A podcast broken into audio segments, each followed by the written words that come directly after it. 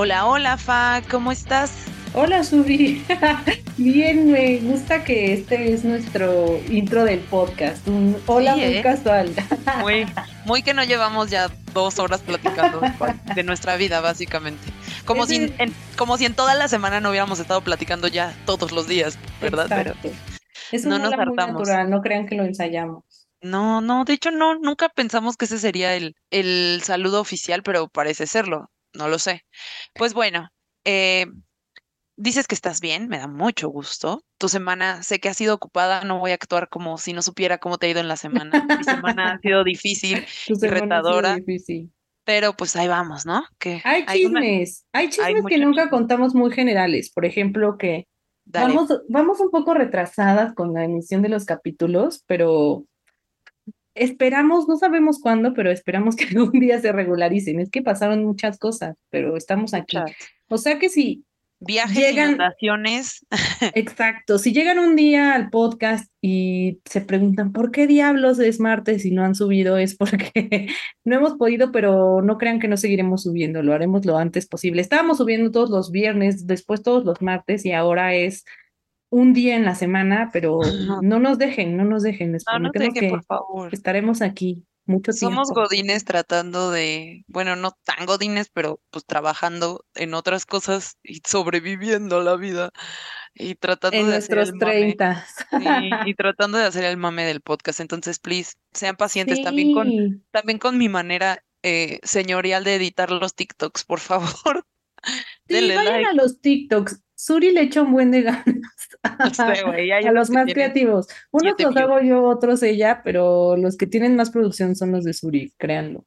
No sé, los También, tuyos me parecen más producidos, pero no, pero no sé. o sea, es X, diferente, diferente, tienen los diferente. suyos. Lo intenté, bajé Canvas para hacerlo como tú y no funcionó. Necesito una clase.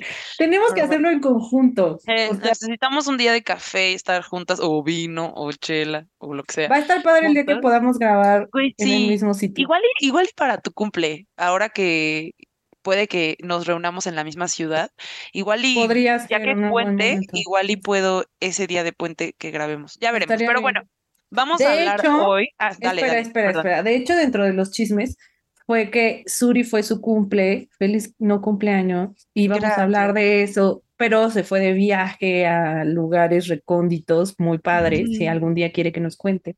Pues me fui Y a Tailandia. se fue a Tailandia. ¿Cómo te fue? ¿Qué tal Tai?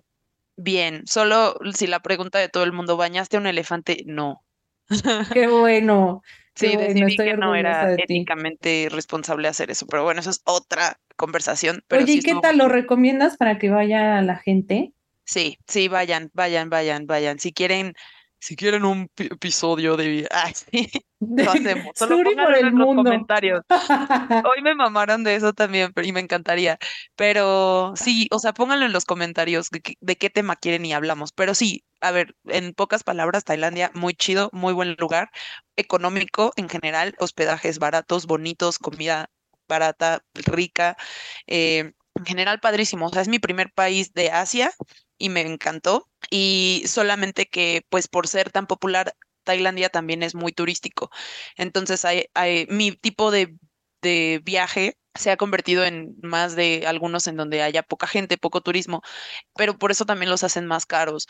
Este tenía todo lo bonito, pero con mucha gente. O sea, en algunos puntos sí me sentí Mm. como muy Spring Break, Acapulco, o sea, muchísima gente algunas veces, pero creo que lo valió. O sea, está bien. Está bien y dicen que es el es uno de los lugares más fáciles para irte de mochilero.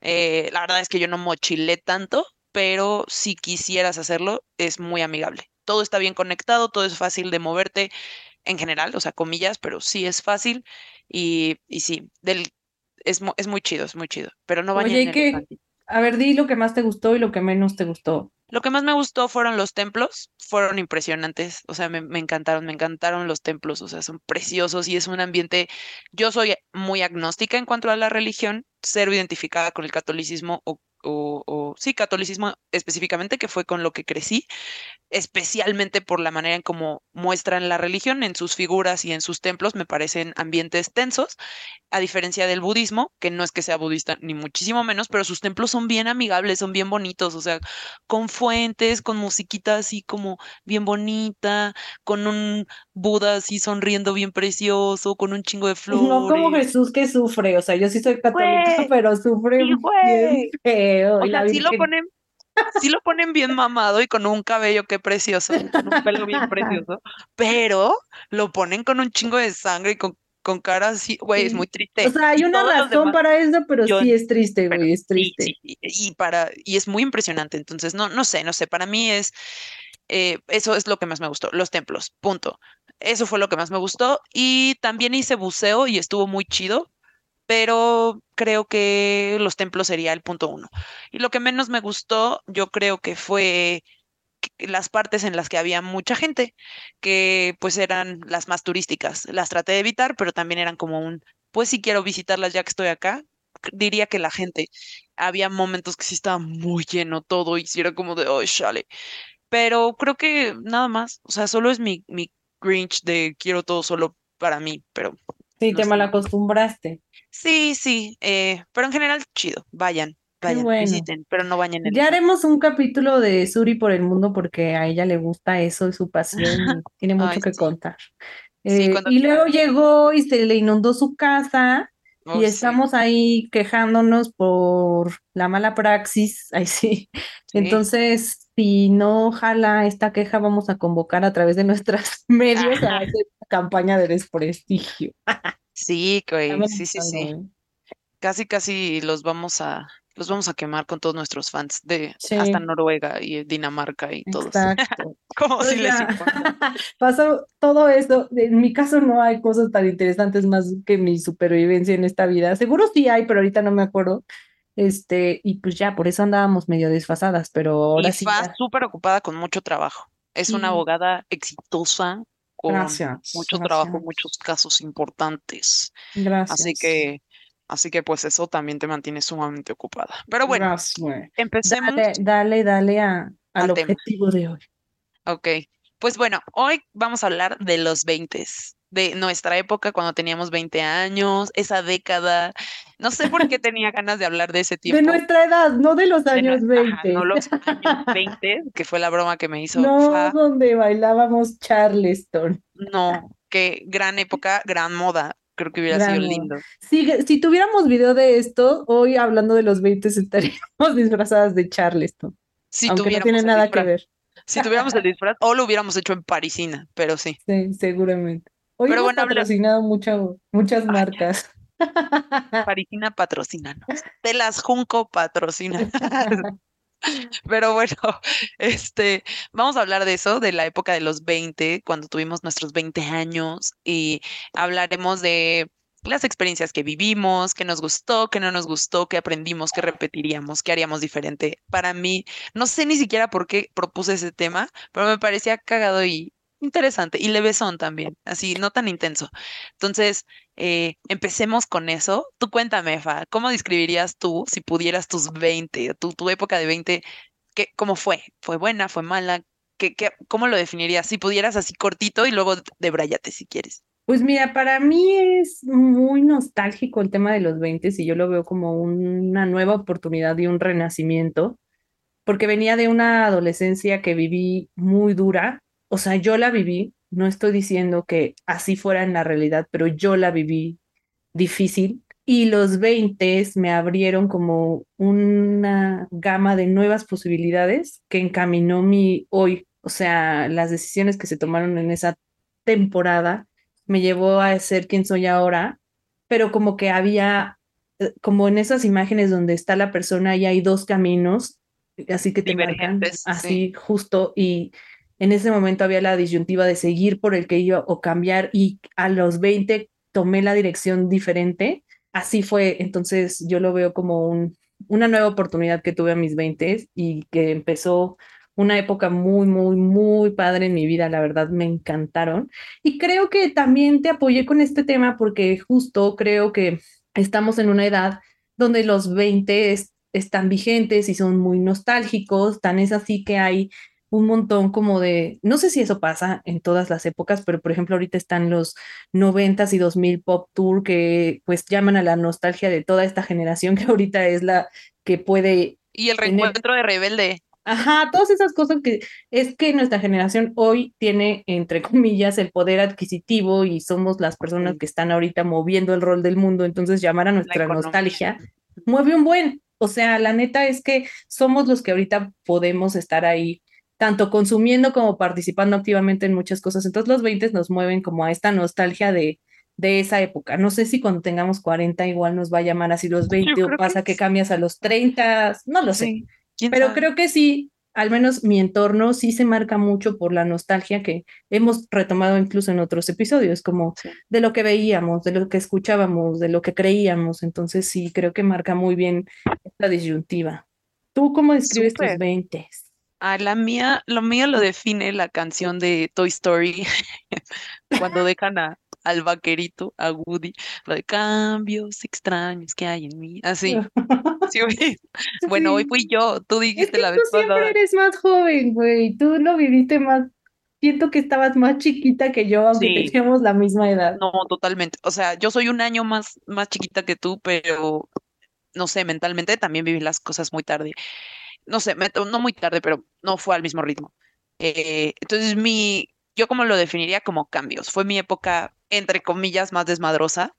Eh, fue pero también fue la época donde más, entre comillas, otra vez sufrí sobre mis complejos, mi autoestima. O sea, en la secundaria, prepa, que eran previos a los 20, eh, por supuesto, ahí también tenía mis temas, pero en, la, en los 20 como que también la, la sufrí por un poco. Eh, también fue donde más me comparé, pero también donde viví, fue mi época donde tuve mi primera vez, fue mm. donde me gradué de mi primera carrera, fue donde me mudé de ciudad a vivir sola, donde me compré mi propio auto, donde tuve mucho crecimiento personal y profesional y no sé, empecé a correr maratones, dejé de fumar o sea, hice muchos cambios, o sea, creo que me fui a muchos extremos. Siento que el inicio de mis 20 fue, o sea, como que fue la época en donde quizás más eché fiesta y así, y porque me acaba de mudar a otra ciudad, todas las, todos los nuevos en esta nueva ciudad eran igual foráneos, todos vivíamos solos, todos teníamos casa sola, todos era como peda desde el miércoles. Eh, mamá, no escuches esto. ya, ya. Ella ya está. Acaba balconeando. Ya, pues X. Eh, pero sí, o sea, también fue una época en donde como que eh, me comparaba muchísimo, muchísimo, muchísimo, muchísimo y siento que no lo disfruté tanto. O sea, sí lo disfruté mientras estaba sucediendo eh, el día a día, pero en continuo siento que me, no me deprimía, pero la pasaba, no sé, fue muy raro, como que siento que sí me, sí, sí me, me la pasé un poquito mal en los sobre todo inicios de los 20, antes de los 20, los 21, 22, 23, 24, creo que fue lo más difícil. Y fue la primera vez que me dijeron señora. Ay, güey, X, que te digan señora a los 20, eso está. Pero para mí sí, para mí sí sentí feo. Entonces, pues no sé, para mí sí fueron como muchos cambios y tienes razón con eso de la nostalgia. Eh, sí, muchísima nostalgia. ¿Qué onda con la música que escuchábamos? O sea, bueno, a los 20 yo empecé con mi época más de rock en inglés y, y cosas así. es que creo que los 20 tienen como, es una, lo dijiste muy bien, es una década en nuestra edad que parece que duró mucho, no sé, a mí se me están yendo más rápido los 30, eh, pero los 20, a mi perspectiva, tiene como dos etapas. La primera, que es donde todavía sigues en la escuela, y la segunda es cuando ya das el salto a volverte adulto, porque terminas regla general.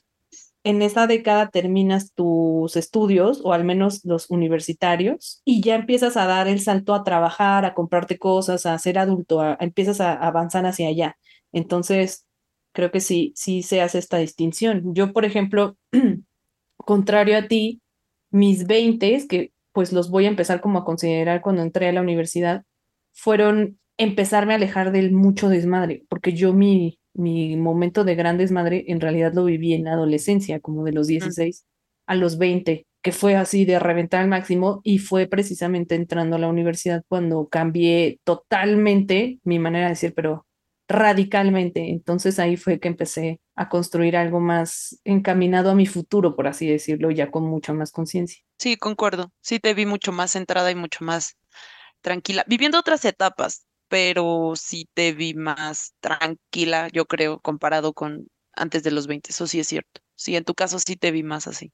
Sí, pues lo que les decía. Ni siquiera sé si tú me identificabas como que yo desmadré más a mis 20. Sí, porque, a ver, ya hemos contado que Suri y yo tenemos una larga historia y a esa edad, o sea, cuando yo entré a la universidad, porque Suri entró antes, ya no me acuerdo cómo estuvo el rollo, este, o después, o al mismo tiempo, no sé, tuvimos varios saltos ahí antes de es que tú cambiaste de escuela. Y tú también. Ajá. O sea, al final tuvimos ahí decisiones que tomar antes de la universidad, pero el punto es que nos distanciamos mucho tiempo eh, físicamente, o sea, que nos veíamos como en Navidad o algo así, pero hasta ahí. Pero tú seguías llevándote mucho con nuestros amigos en común, entonces nuestros amigos en común me contaban de repente las historias de, pues salías mucho con ellos. De hecho, mi actual pareja se la pasaba con Suri y él, platica, él y muchos platican como, era la, la, vez que nos caía mejor Suri, echaba mucho relajo. me amaban porque era alcohólica de ese entonces. A veces yo me recuerdo algunas vacaciones y veranos pasarlos con, e, contigo y con ese grupo en esa dinámica, pero fueron muy poquitos. Entonces sí, o sea, la realidad fue que, que en mi caso, pues eché mucho relajo en la prepa, pero realmente era por lo que decía, creo que vivió una adolescencia que yo padecí mucho porque pues empezaron a haber circunstancias en mi familia que yo no esperaba. No digo que lo normal, pero creo que algo que es común en varias familias es que cuando te vas convirtiendo en adulto, pues vas entrando en conciencia de algunas dinámicas o algunos problemas que tal vez antes no te importaban o tal vez te los escondían. Entonces, padecí mucho esa época y cuando entré a la universidad, creo que el gran cambio que fue precisamente a los 20 es que conocí una parte de mí con la que me volví a reencontrar, que era una parte como más feliz, como más empática, como más amorosa, como con, insisto, para mí transité hacia un nuevo camino donde todo se empezaba a iluminar otra vez. Entonces, pues entré a una escuela bastante exigente, pero también conocí un grupo de amigos que me levantaron y me llevaron hacia lugares padrísimos. Eh, fue cuando eh, entré más en contacto con mi espiritualidad y fue precisamente en ese grupo donde empecé como a conectar más con mi corazón. Sí recuerdo mucho que incluso tú y sobre todo tú, porque es con quien he tenido más este tipo de pláticas profundas, me decías que has cambiado mucho, ya no eres tú misma. pero era porque en la prepa yo era como muy darks, como que sí. Mero te llamaba. Super mero, según, ¿no? O sea, no tenía esa, vestimenta ni nada, pero en mi actitud como de muy alejada de mis sentimientos, como que todo me parecía pendejo, súper sarcástica. Y cuando entré a la universidad, pues me abría a entrar en contacto con mi corazón y con personas que me aportaban, la verdad, bastante luz. Y pues creo que cambié y, algo, creo que hoy, por ejemplo, sí me definen los 20 porque pasó de ser de esa Fabi con humor súper oscuro a una Fabi súper iluminada y hoy en día como que esa, ese conjunto de dos aspectos me formó a mis 30 y ya estoy en una etapa bastante mediada de esas dos. O sea, es cuando me siento más genuina, pero precisamente porque a mis 20 pude entrar en contacto con esta parte, eh, insisto, como de, corazón y de amor que, que no había visto en mi adolescencia. Entonces, me ayudó mucho, la verdad, a, a tener como empatía con las personas, con sus sentimientos, pero sobre todo entrar en contacto con mis sentimientos. Entonces yo le bajé al relajo, al desmadre, no al 100, obviamente, porque está padre la universidad, pero pues me enfoqué precisamente en, en eso, en la primera etapa de los 20, en eh, estudiar, en, en, crear mi carrera universitaria, pero la verdad de la mano de, de mi espiritualidad en ese momento y de muy buenos amigos que hoy en día siguen siendo de mis mejores amigos, que es mi, mi grupo de ese entonces, tanto de la universidad como del grupo donde yo estaba viviendo mi espiritualidad, que hoy en día están en mi corazón fuertemente porque precisamente me llevaron a, a un cambio muy positivo en mi vida. Entonces, la verdad es que lo recuerdo con tanto amor, mi época de universidad, la hmm. viví tan contenta, tan, tan feliz. Eh, Qué chido. Me sentí bien raro, güey. Ay, no, yo amaba cada, cada parte de, Obviamente siempre con situaciones difíciles, pero dirías tú, difíciles, felices. o sea, nada tan grave. A pesar de que en mi casa tal vez todavía la dinámica era complicada, encontré como esa fortaleza en mí y esa posibilidad de que pues tú también puedes construir tu, tu propio círculo. entorno. Exacto. Sí, sí, sí. Para mí, por ejemplo, la universidad fue una etapa bien diferente porque yo siempre me he sentido un patito feo, siempre. Y tengo que decir que Suri tiene de verdad problemas de la vista porque es súper bonita y guapa. Algún día que se quiera revelar en su verdadera identidad y quienes la oyen y la conocen lo sabe, pero ella siempre se ha sentido así súper raro. Sí, sí, sí. Es que bueno, de chiquita, no sé, mis pedos, mis traumas, pero bueno, en la universidad fue la primera vez que me sentí vista. O sea, yo siempre me sentí como parte de las, o sea, siempre tenía en mi consideración, mis amigas siempre eran las guapas y las populares en todas mis etapas, primaria, secundaria, prepa. En universidad sentí lo mismo, la diferencia es que en mi universidad eran 100 hombres y eran 10 mujeres. Por supuesto que los 100 hombres, de esos 100 hombres, quizás 10 pudieron estar interesados en mí, entonces sentía la mirada de 10 güeyes y jamás lo había sentido en todas No, güey, eran más, porque en ese entonces además, pues tú cumplías con el estereotipo de belleza clásico, entonces pues llamabas más la atención. Sí, sí, pero a lo que voy es que era, o sea, me acuerdo que de manera vulgar, me decían es que hay puro tornillo y ven una tuerca y pues les interesa, entonces yo era la tuerca, o me decían es que es carne blanca y así, y así varias, ¿no? Entonces, sí, por un lado eso, pero también yo toda mi primaria, bueno, primaria no, bueno, sí no, pero X, la mayor parte de mi formación fui en escuela privada y entré a la universidad a una escuela pública, entonces también pasé una etapa de sentirme insegura porque iba en pública eh, y los lugares alrededor de la escuela eh, no eran tan bonitos como los de la privada y también eh, por sentirme, o sea, fui hasta amenazada por los porros. Yo estudié en el Politécnico, entonces fui amenazada por los porros, las porras. qué buenas anécdotas. Ya sé, güey, qué horror. Aquí déjame anotar un break, un break. Date. by the way, o sea, yo al contrario, o sea, acabé en una escuela mucho más fresa de lo que yo estaba acostumbrada, pero mucho más. Entonces, y Suri llegaba, digo Suri, llegaba con sus historias de me acribillaron los porros. en el baño. y de los días de San Judas Tadeo, así lleno de San Judas y, y, que sus amigos llegaban con bocinas en sus bicicletas, así sí. sonidera al baño. Amigos que fueron asaltantes, que me decían, no, yo asaltaba en esta zona, pero ya mejor decidí entrar a la uni. Y yo, wow.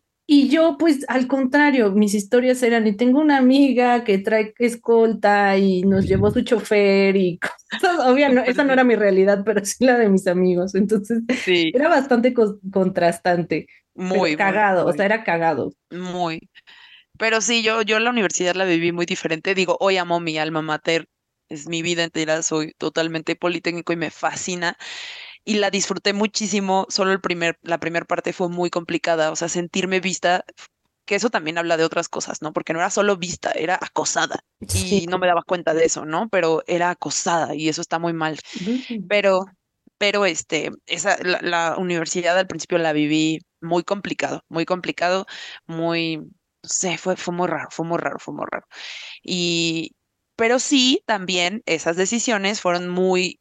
Eh, fueron muy divergentes en, el, en mi camino, en mis siguientes pasos. O sea, sí marcaron lo que hoy soy, sí, sí hicieron los cimientos de lo que hoy soy. También creo que qué bueno que muy a mi manera y a mis, a mis límites, a mis a mis medidas, eché ese comillas desmadre máximo que no había echado en la prepa y, y, todas esas etapas, porque si no, creo que hoy estaría estancada en ser esta señora de treinta y tantos, eh, o señorita, eh, viviéndose como chaborruca todo el tiempo ahí en el antro, tonterías así que, ok, quien lo haga está bien, eh, pero yo ya no quisiera ser esa persona. Yo tenía mis etapas. ya no estoy. sí, se vale, se vale. Yo lo viví, sí lo viví, eché demasiado relajo más del que tal vez era sano, pero de repente me dan mis momentos de chaborruques, tengo que decir todavía. ya tiene mucho que no, después de la pandemia creo que no ha pasado, pero nunca digas nunca. Sí, claro. Pero también algo que a mí me gustaba y de esa época que viví muy bien fue que me sentía invencible. O sea, ya después de que me gradué, que terminé mi carrera, que me, me, cambié de estado, o sea, desde que, desde que me cambié de estado, desde mi formación en el Politécnico, o sea, como que dije, güey, si sobrevivo al Politécnico voy a sobrevivir cualquier cosa. Y de verdad me dio como ese, punch de soy invencible. Y, y hacía cualquier cosa que quería y cualquier cosa que me proponía. No la pensaba mucho y simplemente lo hacía y me, me sentía muy feliz de lograr todo lo que me planteaba, con sus problemas, ¿no? Pero en verdad siento que tenía, diría mi abuelita, un cuete en la cola, porque cualquier cosa que yo quería, lo, me lo ponía y lo hacía, me lo ponía y lo hacía. Me quiero mudar a otro estado, me mudo. Eh, quiero comprarme un auto, me lo compro. Quiero este puesto, lo logro. Quiero eh, vivir en esta casa, la, vivo en esa casa, la rento. Quiero este, estos roomies, los tengo. Eh, quiero, no sé, muchísimas cosas que... Sí, y además la energía de los 20 es, así, nunca vuelve. O sea, yo sí, todos creo que recordamos esas etapas de cómo le hacía en ese entonces para ir a la escuela, entrar tan temprano, ir a trabajar, salir súper tarde de clases y después irte a cenar o a la fiesta o al antro. Yo que tenía mi grupo eh, de misiones, además hacer juntas y planear a las 7 de la mañana o 9 de la mañana. Yo estaba en IETEC también. O sea, tenías toda esta energía que por muy energético que seas hoy a los 30, no te rinde igual, o sea, no, no sé. Y, estaba rendía el dinero, o sea, en la etapa de la universidad, nuestros papás, nosotros no somos, o sea, somos muy privilegiadas, pero no estábamos en la posición de tus amigas, por ejemplo, que, que tenían una posición mucho más holgada. ¿Y cómo le hacíamos con el dinero que nos daban nuestros papás? O sea, ¿cómo lográbamos fiestear, pagar cosas, todo, transporte, lo que quieras y mandes, y con los, no sé, 500, mil, lo que fuera de semana que nos daban. ¿Cómo lo lográbamos, güey? También las cosas no eran tan caras. No, pero tampoco. Ni había tanto, yo no sentía en esa yo época que comía muy mal, tomaba más y comía. No, yo siempre comí bien. este, yo siento que en ese entonces no estaba tan arraigado como hoy. No lo sé, tal vez me estoy equivocando. Esta cultura del consumismo y de marcas. Eso o sea, había bueno, las yo de siempre. Yo, creía que MK era Mary Kay.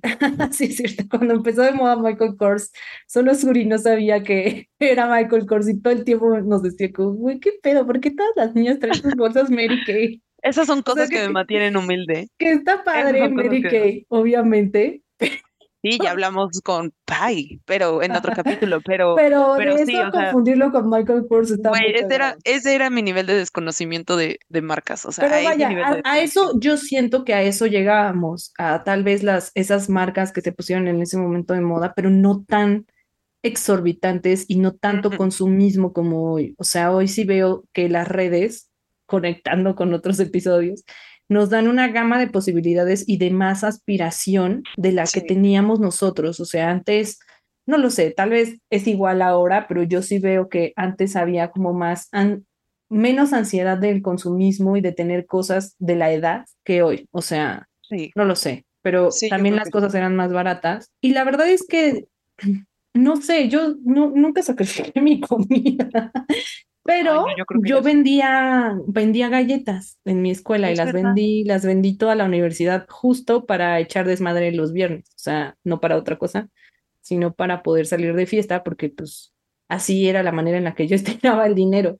Qué, qué verdad, yo ya no me acordaba que vendías galletas, güey. Y la verdad es que por eso te digo, yo agradezco mucho el, el círculo en el que me desenvolví, porque todo el mundo me apapachaba con eso, o sea, me recibieron con mucho amor Sí. En esa etapa, todos mis amigos que probablemente la Yo mayoría... pensaría que pudieran haberte bulleado, culeros, y no, la mayoría que se situaban en una situación mucho más privilegiada que la mía, como tú dices, evidentemente soy y era muy privilegiada para poder estar en, estudiando donde, donde lo estaba haciendo, pero a pesar de que mis compañeros y mis amigos tenían una mejor situación que la mía, siempre me, me recibieron con mucho amor y me ayudaban, me compraban mis galletas, este, me ayudaban a promocionarlas y jamás tuve una retro negativa al respecto, jamás. La verdad es que sé que quien me estará escuchando es, Fabi, ¿qué pedo? ¿En qué escuela estudiaste? Pero pues al final, eh, o sea, que no vivieron la realidad. no, más bien, no, no, no, a lo que voy es que no vivieron la misma realidad que yo, o sea, ellos sí veían como que la escuela tal vez era medio... Eh, racista, discriminaban y muchos de nuestros compañeros eran culeros. Obviamente siempre hay de todo, pero como pasaron las cosas, mm, solamente me quedan los mejores recuerdos. O sea, obviamente sí, seguramente, no lo recuerdo, pero seguramente sí hubo momentos donde personas no se comportaban como buenos seres humanos, pero hoy en día solo recuerdo la parte, la parte chida. Qué bueno, qué bueno, eso habla también chido de ti, de tu gente, de tus amigos, y eso está bien padre, me da mucho gusto. No, yo también, o sea, que quede claro, si alguien me escucha de mi época universitaria, que no sé, eh, me la pasé bien, o sea, tengo muy buenos amigos de esa época, no tantos, pero sí tengo algunos muy memorables y muy cercanos y la pasé muy bien, pero, o sea, hubo muchas cosas que no fueron tan chidas para mí y que yo no estaba tan bien quizás en mi, en mis sentimientos, en mi corazón y que por eso no lo viví tan, tan, tan bien. Pero en general, a ver, el primer, las primeras semanas fueron, los primeros meses fueron los difíciles eh, en cuanto al cambio de privada a pública y después ya dejaron de ser culeros conmigo, porque eran culeros, o sea, eran culeros los maestros, eran culeros los alumnos, eran culeros todos conmigo, solo pequeñas partes siempre fueron buenas conmigo y son las que son mis amigos y el resto fue como tenerles que demostrar que no era pendeja y que podía estar ahí, que me había ganado mi lugar, que podía con eso, que podía con la presión, etcétera, y después la pasé muy bien. Yo yo tengo muy muy muy buenos recuerdos, o sea, cosas bien padres, bien padres. Yo siempre quise ir en una universidad que tuvieran alma Una porra. así, una porra, o sea, no, los por- encantaba no las porras, pero una porra, sí, una me porra que porra. sí, que tuvieran Siempre sudaderas de su playe, de su universidad, que un tuvieran una de mascota, un equipo americano, un estadio, que hubiera esa, ese amor por tu escuela, siempre quise eso, que tuvieran casilleros, y yo tenía casillero. ¿Qué más estaba, o sea, además de lo que tú vivías, qué estaba de moda cuando estábamos en nuestros veintes? Am, pues en mi vida estaba de moda salir de bares ah, en Ciudad de México. O sea, ir a Londres, ir a Luta, ir al, al Pasaje ajá, América, ir a, ir a, a la, a la- a Casa España, Terraza España, ya no me acuerdo cómo se llamaba. Eh, para mí eran esos, ir a Patrick Miller, ir a, ir a conciertos, fui un buen de ¿sabes qué conciertos. estaba de super moda en nuestros veintes? Bull. Ah, ya ni existe, creo. No, siento que estaba más en mis 18. O sea, sí fui a Bull en mis early 20s, pero early, early 20s, como hasta los 21. Después ya no, pero sí, Bull fui mucho, mucho, Sí, mucho. sí, tienes Y razón, solo, tal vez al inicio. Sí, y solo salí sobria de Bull como dos veces, de Para quienes no creo, pero 85, quien no conocen, era un bar como extraño en, en CDMX, pero pues ahí se juntaba la chaviza a embriagarse. De Eran todos barras lados, libres. de barras libres, habían como, tenían regaderitas como la que, con la que riegas el pasto y el agua, el- el- las plantitas, y, pero llenas de chupe. Era muy divertido, era un lugar de tres pisos, creo, y Sí, sí, vaya estaba bueno. No sé si existe aún. Bueno, ¿y qué fue de toda? No, creo que ya no existe, by the way, creo, no sé. By the way, ¿y qué fue lo que más te gustó de tus 20 y qué es lo que menos te gustó a ti? Lo que más, más, más te gustó, ¿qué fue? Lo que más me gustó fue mi universidad. Me encantó. O sea, me quejé muchas veces porque era muy difícil. Y sí recuerdo estar en el Parque Central, en el Jardín Central, diciendo en qué momento me metí a este infierno y yo gritar así, ¿por qué? Que estaba muy Mientras grababan una novela al lado. Así. Académicamente era difícil, o sea, para mí fue muy difícil porque tenía que estudiar mucho, pero todas las experiencias que viví en la universidad las amé, acabé teniendo un grupo de amigos extraordinario, extraordinario, que me encantaba ir a clases. Sí, grababan novelas afuera todo el tiempo. Muy. Un día voy a contar una anécdota. Un día salí, vi una kermés armada bien chida, güey, así hermosa, con espiropapas. Y entonces yo iba pasando. Dije, ay, de regreso paso a comprar unas. Y ya que llegué, era escenografía de una novela. Yo llevaba una hora saboreándome mis espiropapas. No me las vendieron porque era escenografía, los odio. Ay, qué divertida. Entonces la universidad. Y lo que más odié es que, a ver, estoy contando solo lo bueno. Lo que más odié fue, no odié, pero creo que lo haría distinto, es haberme enamorado tanto antes Güey, era, yo también. es Ajá. que, güey, no. E- Era una época que pienso y le doy el consejo a todos los jóvenes que entran a la universidad cada que los veo, así, no te claves tanto con tus novios, o sea, hay que ser realistas, es muy bajo el porcentaje de parejas que después de la Sí. universidad siguen, entonces partiendo de que la probabilidad de que cortes con esa persona es muy alta, no vale la pena la inversión de energía, tiempo y llanto. Sí, pero la hormona está muy cabrón, entonces yo creo que eso te afecta un creo que también. haber tenido relaciones tan formales en la universidad no estuvo chido porque siento que no disfruté tanto como podía haber disfrutado esa etapa, como incluso de ponerle más atención a mis clases, lo que sea. Haberme ido de, no, no tenía la posibilidad económica, pero creo que si hubiera tenido la energía como para concentrarme que existían becas, tal vez hasta me podía haber ido de intercambio, no lo sé, o, o haber crecido en otras áreas que tengo aún como medio inconclusas, no lo sé, pero mi energía se iba mucho en mi amor del momento, en vivirlo, entregarme al 100% como era antes, como de un amor muy intenso, eh, y después al desamor que viene cuando concluyen esas relaciones. Entonces, ay no, si me lo hubiera podido evitar, creo que hubiera disfrutado más. Obviamente todo esto siempre es un aprendizaje. Sí. Pero eh, me hubiera encantado que fuera menos intenso, porque era una intensa horrible en esa época. Fue cuando viví, a mi perspectiva, mis relaciones como más eh, importantes antes de la que tengo actualmente, porque las de la prepa no valen, es mi punto, eh, como que son más de chocolate. Pero siempre fui una intensa, siempre fui una intensa, justo.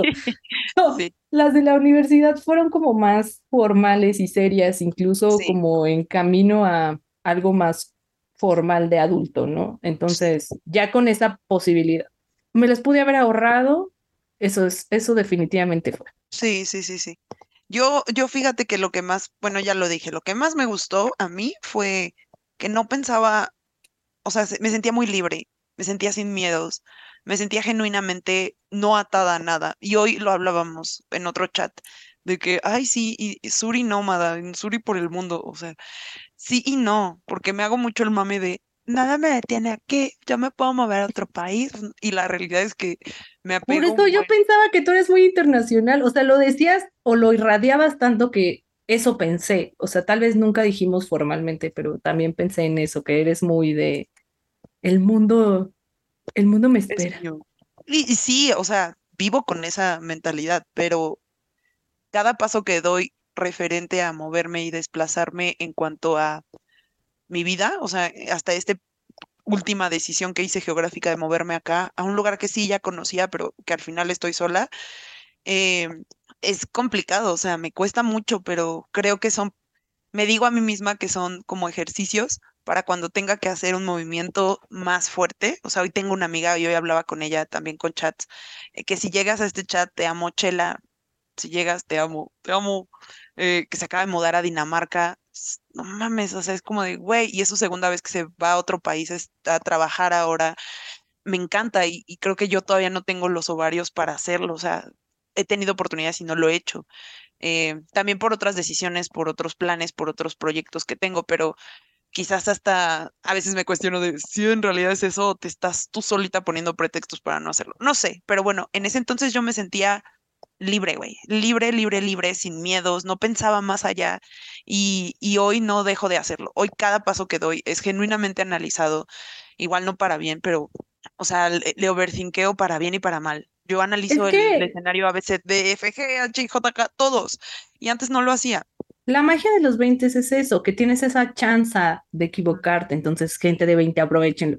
Este, Total. Te puedes equivocar como que mentalmente te das más permiso de equivocarte porque no va a pasar nada, o sea, tu futuro todavía es más cierto, de conformidad a lo que nos supuestamente nos creímos o nos formaron cuando éramos más pequeños, pues a cierta edad ya tendrías que tener construidas cosas y ya las decisiones son como, ya tienen un impacto directo en ti. A los 20 todavía tus papás te hacen el paro, todavía no hay eh, obligaciones genuinas y reales. A lo mejor ya empiezas a chambear, pero no pasa de que pierdas tu chamba y te cambies a otra y... Y te regresas a vivir con tus papás y ya. Exacto, o sea, como latinoamericanos, como que siempre tenemos esa opción. Sí. Eh, hoy en día sé que si todo se fuera al traste, mis papás me van a recibir en su casa, porque México. Sí, a mí también, pero. Pero no, es igual, no es igual que antes, que todavía te pasaban tu semanita. Entonces te podías hacer lo que tú quisieras y sabías que.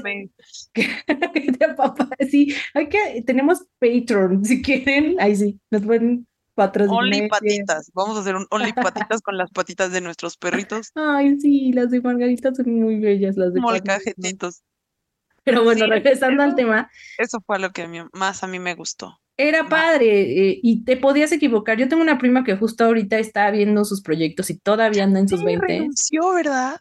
no tengo Instagram. Ah, sí, la tengo. Pero no vi. renunció. El punto, ¿cuándo? Ay, sí, toda, pues no sé, solo vi que renunció y le puse, ah, renunciaste, me no lo quiero enfocar en mis proyectos y no sé qué, y yo, Pero justo, eso es lo que le dije, de date, date, porque después, aunque va a haber mucha gente que nos digan que todavía lo podemos seguir haciendo, porque la, la juventud sigue y forever young y, y no importa, Dios provee y la energía y atraerlo, sí lo entiendo, pero la barrera mental que se te construye cuando empiezas a los 30 difícilmente la vas a poder olvidar o no ver, que es la que te hace estar en overthinking todo el tiempo. Ya sé. Entonces, eso es lo que más me gustaba a mí. Era padre, sí. Y lo que menos me gustó es que también me enamoraba mucho. Yo no tuve relaciones tan largas ni tan estables como Fa, pero de todos modos me enamoraba, me enamoraba de todos. O sea, no de todos, pero sí muchas veces. O sea, primero estaba igual clavadísima con el crush que tuve de prepa y ese me duró un rato. Luego en la universidad me enamoré de un dude y me rompió el corazón y ahí fue donde caía mi primera etapa de alcoholismo universitario. y, y este, y después de él me mudé y me enamoré del primer güey que conocí en Querétaro y también me rompí el corazón y me y digo me rompí porque a diferencia de Fa, que sé que sí tenía relaciones largas, duraderas, donde los dos estaban ahí, bien o mal, intensos o no. Yo pues que no, yo pues que no, no tenía eso, nomás me decían, me ponían atención, me decían algo bonito y yo ya decía, ay, es mi novio, seguro que iba a Y me quedaba ahí. Oye, está chido tu zapato. Sí, sí, yo, ¡oh! me ama. Entonces, no, o sea, me, me, hubiera gustado, o sea, no haría eso otra vez. Eh, sobre todo, algo de lo que siempre me, no quiero decir arrepentido, pero sí un poco, es que también si aquí me escucha mi amigo Giovanni, que no creo que vuelva a escucharme, escuchó algunos capítulos, pero después dijo que el formato le, no fue de su, de su emoción. Eh, pero bueno, con él, por ejemplo, debido a mi primer gran desamor universitario, eh, y que me tiré al despecho y a la, me desconcentré de lo que estaba haciendo, bajé mis promedios, me distraje, estudié menos y no logré irme a un intercambio al que yo tenía planeado con él, él sí se fue, de, de, la universidad en un semestre a Europa. Y de eso me arrepiento. O sea, es como de, ay, ojalá le hubiera echado un poquito más de ganitas, ojalá hubiera intenseado menos. Qué bueno que lo aprendí. Fue un aprendizaje que me sirvió y, el resto de mis de mis relaciones, cada vez que corto, siempre me digo mm, que no te vuelva a pasar eso, que no te vuelvas a, caer tan hondo para que te distraigas de del resto de tu vida en general. O sea, qué bueno que lo aprendí ahí, pero sí, me hubiera gustado ser un poquito menos intensa en mis veintes para enfocarme en otras cosas que me hubieran dejado quizás un poquito más. Pero bueno, era lo que tenía que aprender en ese entonces y se vale. Sí, ah, qué Quiero regresar a los 20. Ah. Sí, fueron lindos. Fueron lindos, pero si te soy muy sincera, estoy disfrutando, creo, más mis treintas. Y no creí que fuera así, pero sí los estoy disfrutando. O sea, sí me siento en un momento con muchos pedos, pero más segura, ay, no sé, nuevamente como más coherente de mí y sí definitivamente más segura de mi aspecto, de mi persona, de la parte externa, de la interna también cultivándola y, y arreglando puntitos, pero más cómoda en mi, en mí misma en mi experiencia, eh, muchísimo más, eh, menos intensa y creo que eso está bien. Mucha gente lo ve mal, como de, hoy, güey, ya no, ya no crees en el amor así tan intenso, pero yo prefiero eso. Eh, y cositas así, ¿no? Hoy me gusta más la versión que Creo que es que llegamos a un punto de más conciencia también, que ejemplo, cuando entendemos, eh, por, un, por poner una idea, que el amor romántico no son las telenovelas y las canciones de José José, que sí creíamos a nuestras, en nuestros 20. Total. A hoy que tenemos esa conciencia, pues probablemente sabemos que el amor son un montón de otras cosas distintas a la telenovela que, que sentíamos que debía ser en nuestros 20. Total. Entonces muchas cosas cambian.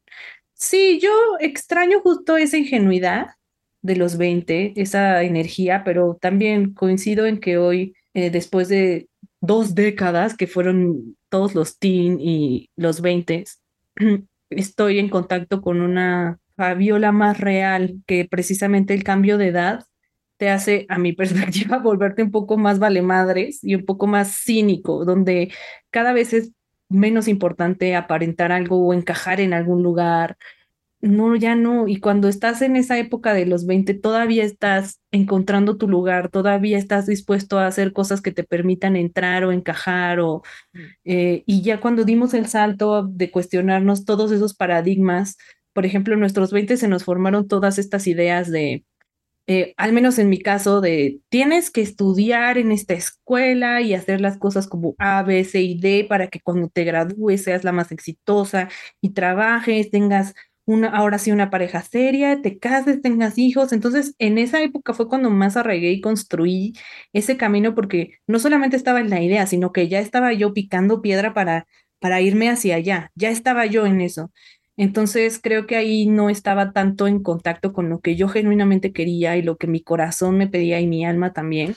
Entonces sí era ingenuo y era energético, pero hoy ya que me deshice de esas cosas también es más ligero, porque ya no tengo toda esta expectativa que ha costado y ha sido doloroso, pero ya no tengo toda esta expectativa de ahí tengo que estar ya. No, no, no le pasa a todo el mundo, pero yo hoy es, insisto, es doloroso, es un camino difícil porque tienes deshacerte de un montón de cosas que creías que eran tuyas y no son, no es fácil, pero sí, a pesar de que ya no está eso mágico y de ilusión, que duele deshacerse de eso, eh, también es más liberador encontrarte más contigo mismo. Sí, totalmente. Y bueno, para ir cerrando un poquito, ¿tienes alguna experiencia nuestra juntas en nuestros 20 que quieras compartir? Puede ser algo cagado, puede Mm. ser algo eh, sentimental, lo que quieras. Yo la verdad es que pensé en una bien estúpida y ahora siento que tengo que decir algo mejor, pero No, la mía es si estúpida también. Una era la de los, los San Judas Tadeo,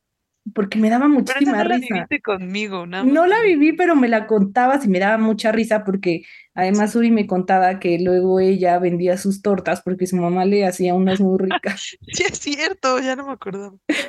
Mamá, no es cierto, no las vendía. me daba mucha risa. Creo que nunca le he dicho que las vendí.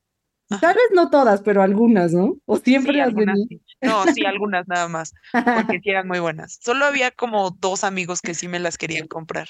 Las vendía caras, mamá, si de algo te sirve. Este, pero bueno, ya eso ya lo conté. Y otra es que, bueno, pasó algo, como que nos distanciamos, pero de repente regresábamos. Era raro, era raro. Como que tú lo viviste más distanciado y yo siempre lo sentí como que no fue tanto, pero bueno.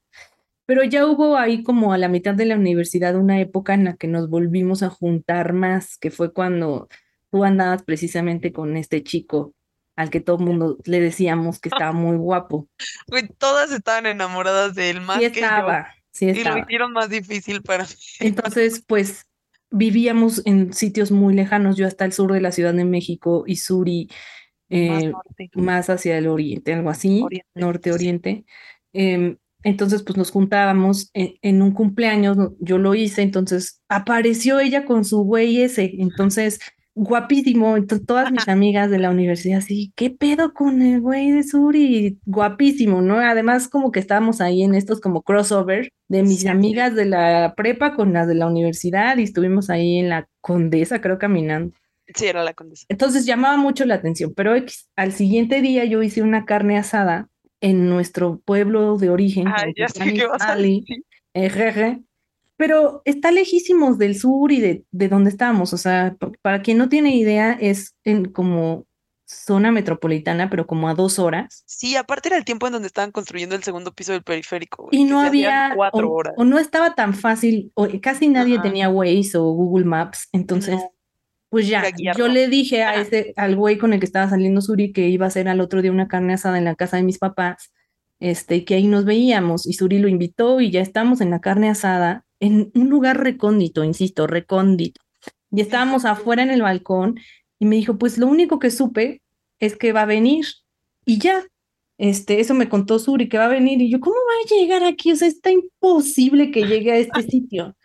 Y llegó el güey, llegó, ¿cómo no sé? Pero estábamos asomadas en el balcón, así viendo a la nada, y en eso vemos pasar su coche y fue algo realmente extraño y fue mucha emoción, porque su güey de la universidad que vivía lejísimos, no sabemos cómo fregados le Nunca le hizo, pero creo que consultó a la guía Roji o no, no sé qué pedo, pero llegó afuera de la casa de mis papás a ver a Suri. Por eso se enamoró tanto de él, porque además de que todos le decíamos que era guapísimo, porque sí lo era, era bueno. llegó hasta San Juan de la refregada a verla. Y eso, eso lo hizo muchas veces. O sea, ese hombre de verdad se llevó el cielo con zapatos de esa época, porque justo antes de que yo viviera sola, eh, para la, en la universidad de que me rentaran departamento mis papás, como un semestre iba y venía.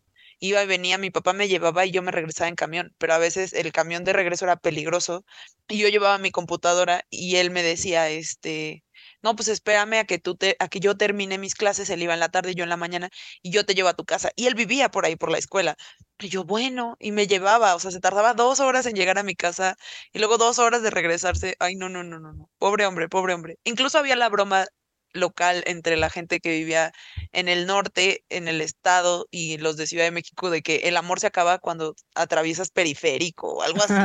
Satélite. Sí, o sea, y ese hombre lo hizo mil, pero bueno, eso, esa, buena historia, buena historia, pero yo quería una más cagadita, pero bueno, creo que la mía entonces la voy a dejar, porque a mí algo que me daba mucha risa. Fue la misma vez, ahorita que lo estoy fue pensando. Fue el mismo tiempo, fue los, no, no fue la misma vez, fue el mismo, en las mismas épocas, porque fue de las primeras veces que yo te fui a visitar a tu universidad. Creo que tú, sí, sí fuiste tú alguna vez a mi universidad, pero no sola, fuiste con amigos que te llevaban. No, nos fuimos en metro, hasta nos fuimos adelante, sí. Ah, sí que mi tía era jefa de una línea de Ya no me acordaba, qué bonito fue esa época también. Bueno, el punto es que eh, una vez que yo fui a visitar a FAS, universidad donde grababan novelas, de las primeras veces, llego y ahí estaba ella con sus amigas, todas preciosas ellas de su carita, y yo llegué toda sudada, toda de mi escuela así, con mi mochila. Bueno, yo así me sentía, porque pues todas tus amigas, a ver, era la época en la que yo traía mochilón con todas mis cosas y mis cosas como de mis talleres de circuitos, electricidad, whatever, o sea, muy diferente.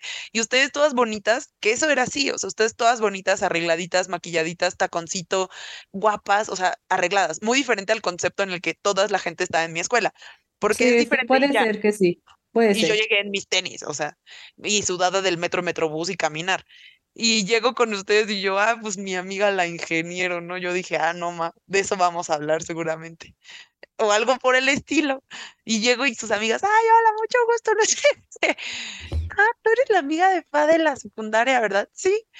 Ah, tú eres la que dice Fa que no tiene pelos en la axila y yo.